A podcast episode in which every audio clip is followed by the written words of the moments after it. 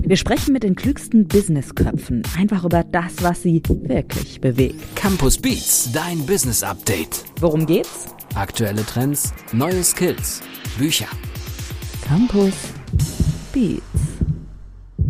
Ja, ein herzliches Willkommen zu einer neuen Folge von Campus Beats, dein Business Update. Und ich freue mich sehr über meinen heutigen Gast in dieser Podcast-Episode. Alexander Osterwalder ist bei mir. Herr Osterwalder, schönen guten Tag. Freut mich hier zu sein. Wir wollen über Ihr Buch sprechen, High Impact Tools for Teams. Ein sehr interessantes Buch. Ich habe ein bisschen was gelesen. Ich habe auch mit dem Lektor schon ein bisschen gesprochen. Dazu kommen wir aber noch später. Äh, lassen Sie uns mal direkt ins Thema einsteigen. Vielleicht noch ganz kurz vorneweg. Mein Name ist Dirk Hildebrand und ich möchte mal sagen, dass ich glaube, ich Schwächen habe, in einem Team zu arbeiten. Ich weiß nicht, woran es liegt. Ich glaube, mir geht das manchmal nicht schnell genug. Ich bin vielleicht auch so ein Alpha-Tierchen, keine Ahnung, da können Sie jetzt mehr zu sagen. Aber vorneweg mal die Frage, wie sind Sie denn so in einem Team? Wie ich in einem Team bin. ja. Also ich habe ja ein, ein eigenes Unternehmen, da muss ich ja auch Teams leiten.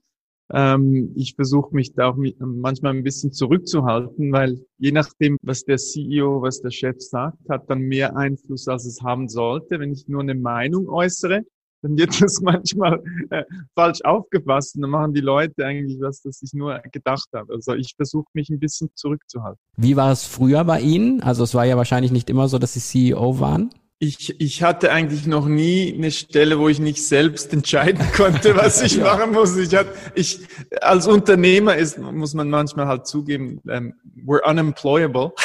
Ja. darum, sind wir, darum sind die meisten Unternehmer Unternehmer geworden. Ja, ich sag nur Augen auf bei der Berufswahl, von daher passt das ja ganz gut. Aber ähm, in Ihrem Buch geht es natürlich sehr um dieses Zusammenspiel, um auch die, den Erfolg von Teams und alles im Detail, was da so äh, auf die Teams zukommt kommt an Herausforderungen.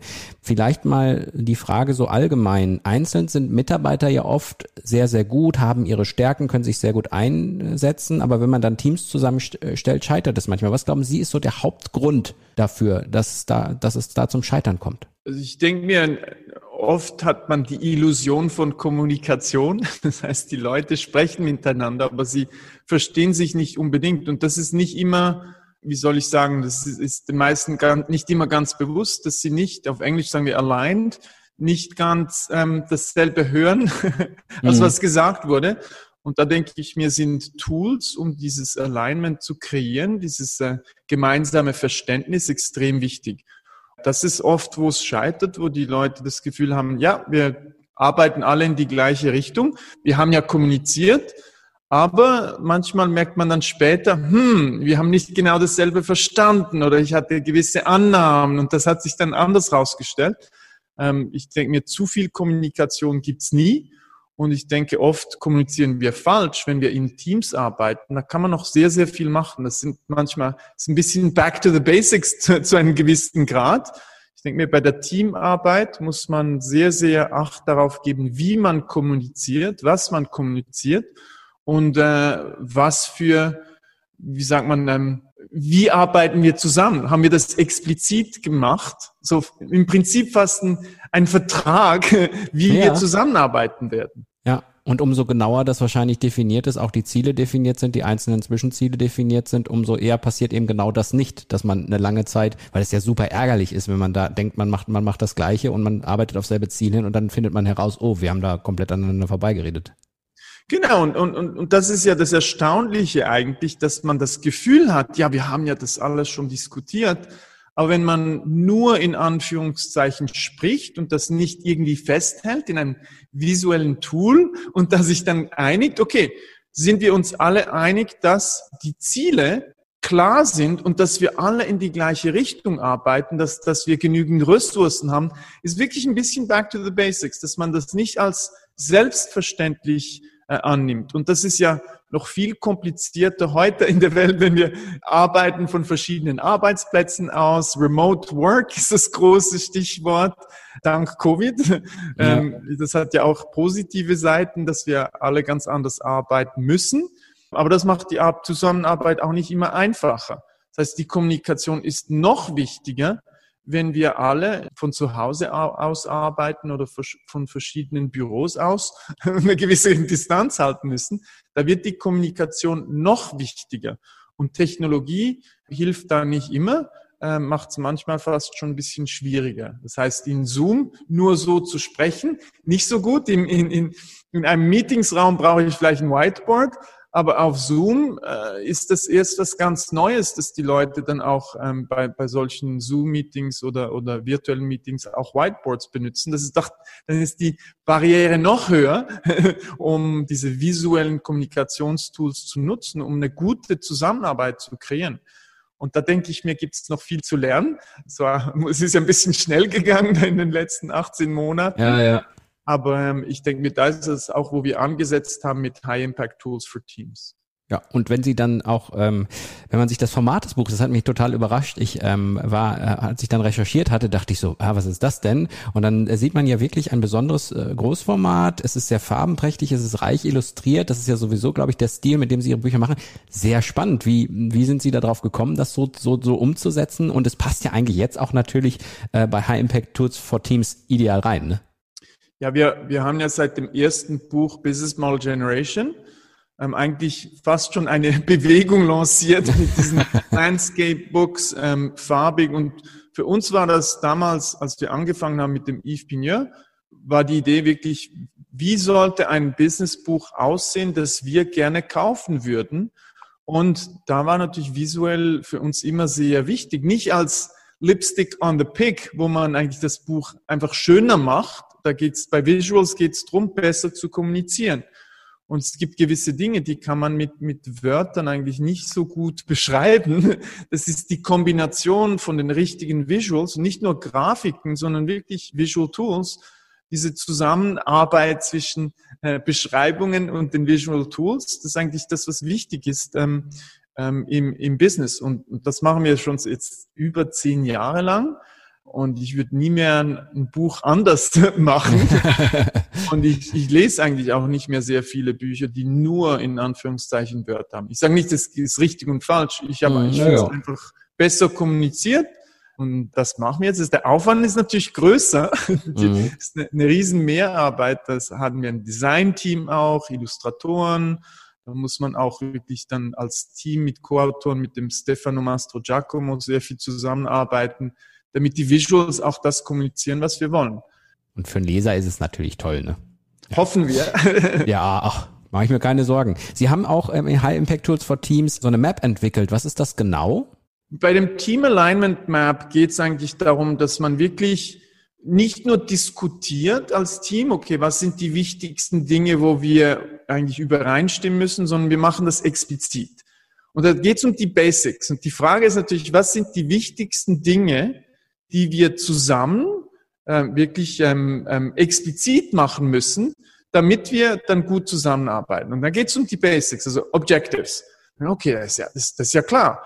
Ja, aber machen das die Teams immer zuerst explizit zusammen, einerseits die Objectives ausskizzieren und dann sich fragen, Verstehen wir alle die Objectives? Sind wir alle, stimmen wir uns überein, dass das genau die wichtigen Objectives sind?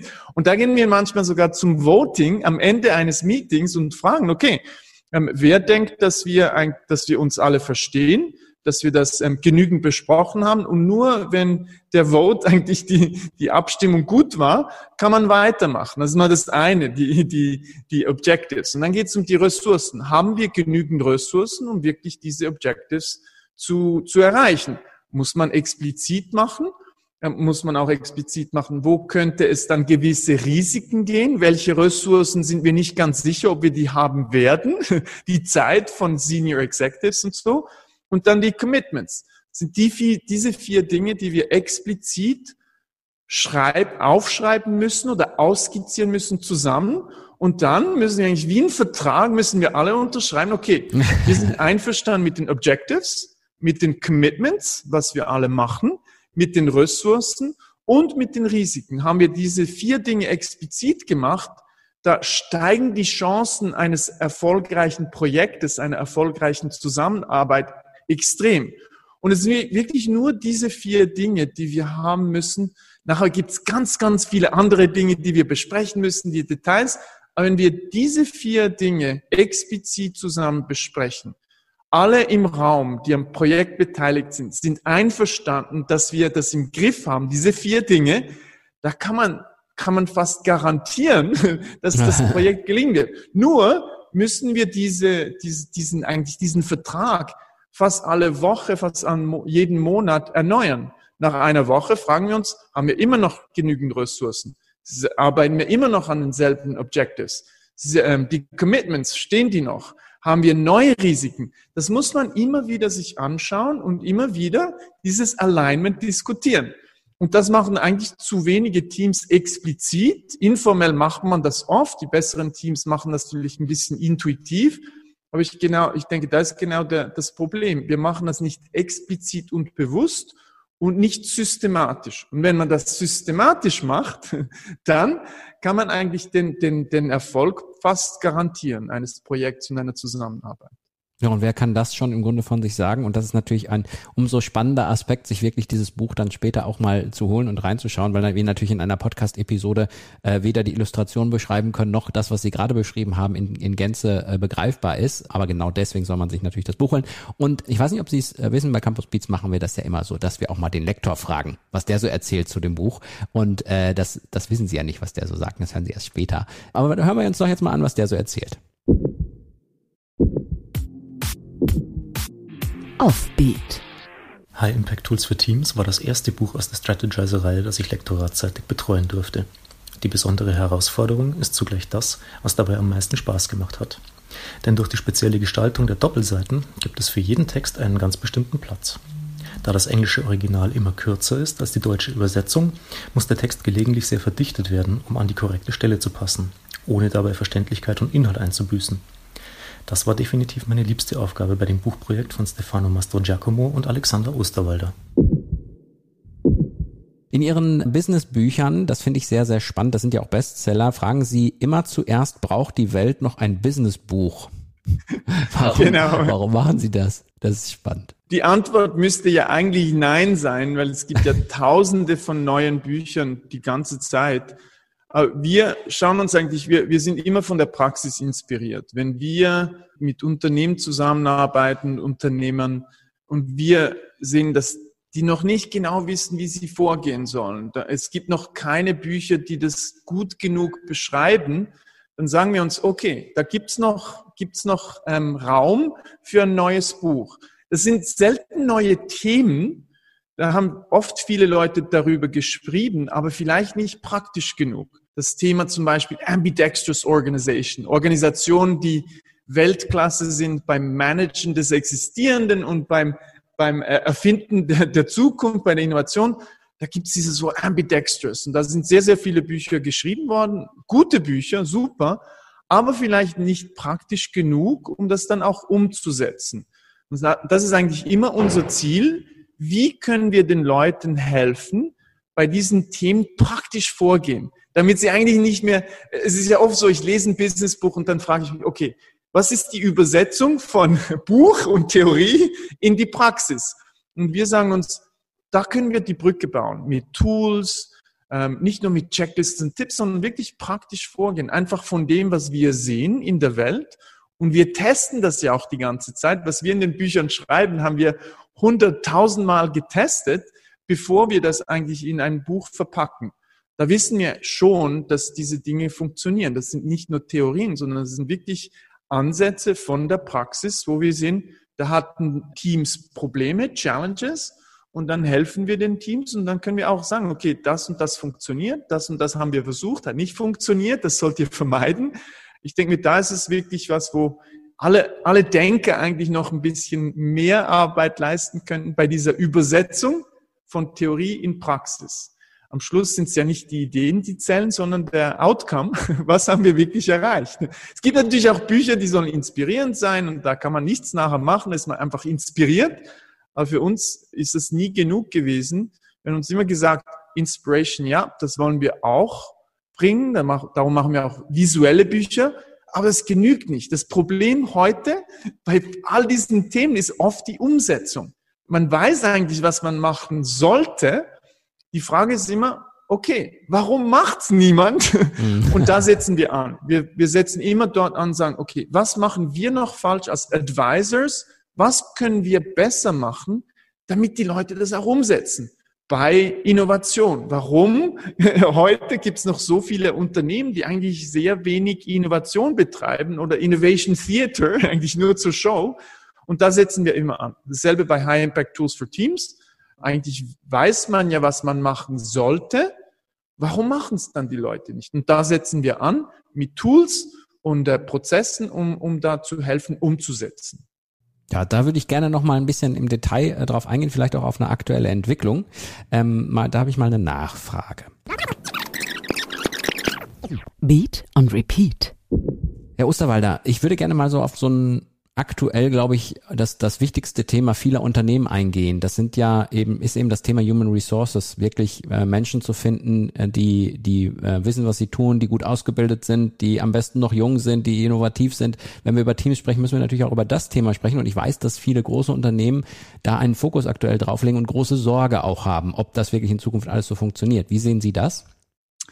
Ich denke mir, ein, ein Freund von mir, Bill Fisher, äh, der sehr viele Bücher auch geschrieben hat, der sagt immer, die Unternehmen sind Weltklasse beim Akquirieren von Talent, the war for talent.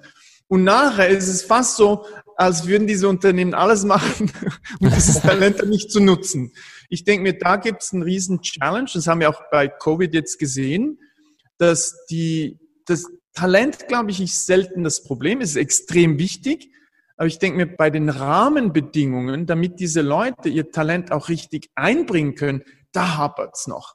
Diese äh, Political Infights, diese Hierarchien, die blockieren, Bürokratie. Ich denke mir, natürlich, ganz klar, die Leute machen einen Unterschied, aber ich denke mir, es gibt sehr, sehr wenige Unternehmen, die dieses Talent nicht haben sobald ich 1000 Leute habe, habe ich wahrscheinlich auch ein sehr großes ähm, Talentpool. Das heißt nicht, ich muss neue, nicht neue Leute akquirieren. Aber ich, ich denke, der, der größere Challenge ist nicht bei Talent Acquisition, sondern beim Kontext. Wie kreiere ich ein Unternehmensumfeld, wo die Leute aufblühen können, wo sie ihre Kompetenzen reinbringen können? Und da, da geht es um die Innovation bei Organisationsstrukturen. Das ist ein Riesenthema. Und ich denke mir, da passiert auch sehr viel, vor allem auch bei chinesischen Unternehmen wie Haier, das größte Unternehmen von Household Appliances heute. Die haben ein extrem dezentralisiertes Arbeitsmodell ausgearbeitet, wo die Leute sehr, sehr viel Autonomie haben und, und sich ganz einbringen können. Das heißt, das Talent kann dann auch genutzt werden. Und das ist dann wirklich sehr viel Selbstverantwortung bei den Leuten, dass sie das einbringen können. Nur heute denke ich mir, bei sehr vielen Unternehmen, die ich sehe, ich kann nur von meinem kleinen Fenster auf die Welt sagen, hm. da gibt es sehr, sehr viele Blockaden. Ist das denn ein deutsches Problem Ihrer Meinung nach? Ist das also, oder ist das weltweit oder ist das mehr auch so ein deutsches Problem, dass man gerade da so Schwierigkeiten mit hat? Das ist weltweit. Ich würde sagen, das ist vor allem bei Großunternehmen der Fall. Weniger bei Startups, weil ich ja noch weniger Bürokratie habe, aber ganz, ganz sicher bei Großunternehmen und auch zum Teil bei mittelständigen Unternehmen. Sicher nicht nur ein, ein deutsches oder schweizerisches Problem, ich komme ja aus der Schweiz, sondern ich sehe das überall. Und ich denke mir, da, da gibt es sehr viel zu tun. Erstaunlicherweise sehe ich sehr interessante neue Unternehmensstrukturen, ähm, vor allem auch bei chinesischen Unternehmen. Haier, Ping An, das sind Unternehmen, Ping An zum Beispiel war bei den Top 500 Unternehmen vor zehn Jahren und ist heute bei den Top 20 Unternehmen der Welt weil sie genau so arbeiten. Hayer dasselbe, der größte Household Appliance, ähm, das größte Household Appliance Unternehmen der Welt heute, genau weil die so dezentralisiert arbeiten. Ich denke, Covid hat auch die Grenzen der Unternehmen heute aufgezeigt. Wir sagen dann den Leuten, okay, ihr arbeitet jetzt von zu Hause, aber wir vertrauen euch nicht. Ihr müsst, wir überwachen vielleicht ah. sogar eure Bildschirme, um zu sehen, was ihr macht. Das geht doch nicht. Also ich, ich muss den Leuten vertrauen können. Aber das heißt, ich muss eine Struktur aufbauen, wo die Leute, die Mitarbeiter mir vertrauen und ich den Mitarbeitern und Mitarbeiterinnen vertraue. Und, und das ist heute, würde ich sagen, noch ein, ein Riesenpotenzial. Und da wird es ja wahrscheinlich auch darum gehen, dass eben wieder auch der Mensch in den Fokus rutscht bei den, bei umso größer die Unternehmen. Ne? Also dass man wirklich, auch wenn diese Vertrauensbasis da sein soll, ist diese Beziehung ja sehr, sehr wichtig. Genau, ich würde sagen, was wichtig ist, um den Mensch wieder in die Mitte zu stellen, sind die Organisationsstrukturen. Das heißt, ich muss extrem stark an den Organisationsstrukturen arbeiten, damit der Mensch im Zentrum steht. Das ist diese Dichotomie zwischen Mensch und Struktur. Aber genau wenn ich den Mensch in die, in, ins Zentrum stellen will, muss ich eine neue Organisationsstruktur bauen, die das auch macht. Heute würde ich sagen, ist es eher Bürokratie. Da haben wir Organisationsstrukturen, die die Prozesse ins Zentrum stellen. Da, eigentlich sollte, sollten die Prozesse für die Menschen arbeiten, nicht die Menschen für die Prozesse. Und heute ist es ja genauso, dass wir eigentlich vor allem für die Prozesse und für die Bü Bürokratie arbeiten, wenn ich das ein bisschen schwarz-weiß formuliere. Und das sollte nicht so sein. Das heißt nicht, okay, keine Prozesse mehr, keine Hierarchie. Hierarchie und Prozesse sind nicht falsch. Das Problem ist nur, dass wir heute für die Prozesse und für die Hierarchie arbeiten und nicht umgekehrt. Und, und da denke ich mir, gibt sehr, sehr viel Potenzial für Innovation äh, bei den Unternehmensstrukturen, wie wir arbeiten damit man den Mensch wieder genau ins Zentrum stellen kann und, und diese Kreativität ausnutzen kann, die, die da ist. Das Potenzial ist da, die Ideen und die Menschen sie sind selten das Problem. Ich habe die Illustration zu Ihren Worten im Großformat gerade schon vor Augen, wie das in Ihren Büchern wahrscheinlich dann dargestellt werden würde. Zum Schluss noch eine kurze Frage ähm, dieser Episode. Wenn Sie jetzt so Hörern vielleicht auch so die junge Business-Zielgruppe noch etwas mitgeben würden, auf welches Thema würden Sie da setzen?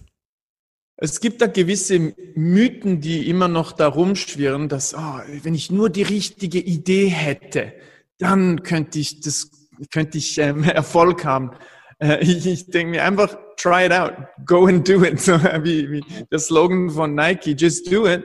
Aber im Sinne von, ist, ist, ich würde sagen, Unternehmertum und Innovation ist ein bisschen wie ein Medizinstudium. Ich muss die Theorie studieren, Anatomie, Physiologie, Physiology, aber ich muss es auch machen. Ich, es gibt ja keine Ärzte, die nur Bücher gelesen haben, aber es gibt keine Ärzte, die eigentlich nur praktiziert haben. Man muss die Theorie auch kennen. Und ich denke mir, da gibt es vor allem auch bei, bei der Innovation, beim Unternehmertum, diese, ich muss diese Theorien, die heute existieren, muss ich studieren, verstehen und ich muss es sofort auch anwenden. Ich sollte da keine Angst haben. Und vor allem embrace a failure culture. Wir finden ja immer die deutschen Worte ein bisschen, ja. ich arbeite im englischen Raum, aber wirklich keine Angst vor Fehlern beim Ausprobieren. Ich muss diesen Unterschied machen zwischen welche Fehler sind, sind äh, cheap, einfach. Wenn ich da ein bisschen blöd aussehe, das ist ja nicht so schlimm. Wenn ja. ich natürlich äh, 100.000 Euro, eine Million Euro oder so verliere, dann muss ich schon ein bisschen mehr überlegen. Aber es geht darum, wirklich zu experimentieren, ausprobieren, go beyond your comfort zone, einfach try it out, go ahead. Und dann lernt man. Aber nicht vergessen, es gibt heute genügend Theorien, um das ein bisschen besser zu machen, als wir das vielleicht vor fünf oder zehn Jahren gemacht haben damit es auch am Ende eine Erfolgsgeschichte wird. Und damit es am Ende eine Erfolgsgeschichte wird, empfehle ich das Buch High Impact Tools for Teams von Alexander Osterwalder, was bald rauskommen wird. Aktuell Erscheinungsdatum 7. September 2021. Wer jetzt gerade diesen Podcast hört, und es ist dieser Tag, der darf auch heute sagen, aber jetzt aktuell freue ich mich erstmal, dass Sie dabei waren in unserer Podcast-Episode von Campus Beats. Vielen Dank, Herr Osterwalder. War toll dabei zu sein. Dankeschön. Und liebe Hörer, wenn ihr natürlich mehr wissen wollt, könnt ihr auf www.campus.de slash podcast geben. Da wird es auch diese Folge geben und ihr könnt natürlich auch dann das Buch dort kaufen. Logisch, wie immer. Und könnt euch auch umschauen, welche Autoren so im Campus Verlag noch so unterwegs sind. Aber das war auf jeden Fall heute ein sehr, sehr spannendes Interview. Und es wird weitere tolle Interviews mit tollen Autoren wie Alexander Osterwalder geben. Dankeschön, macht's gut.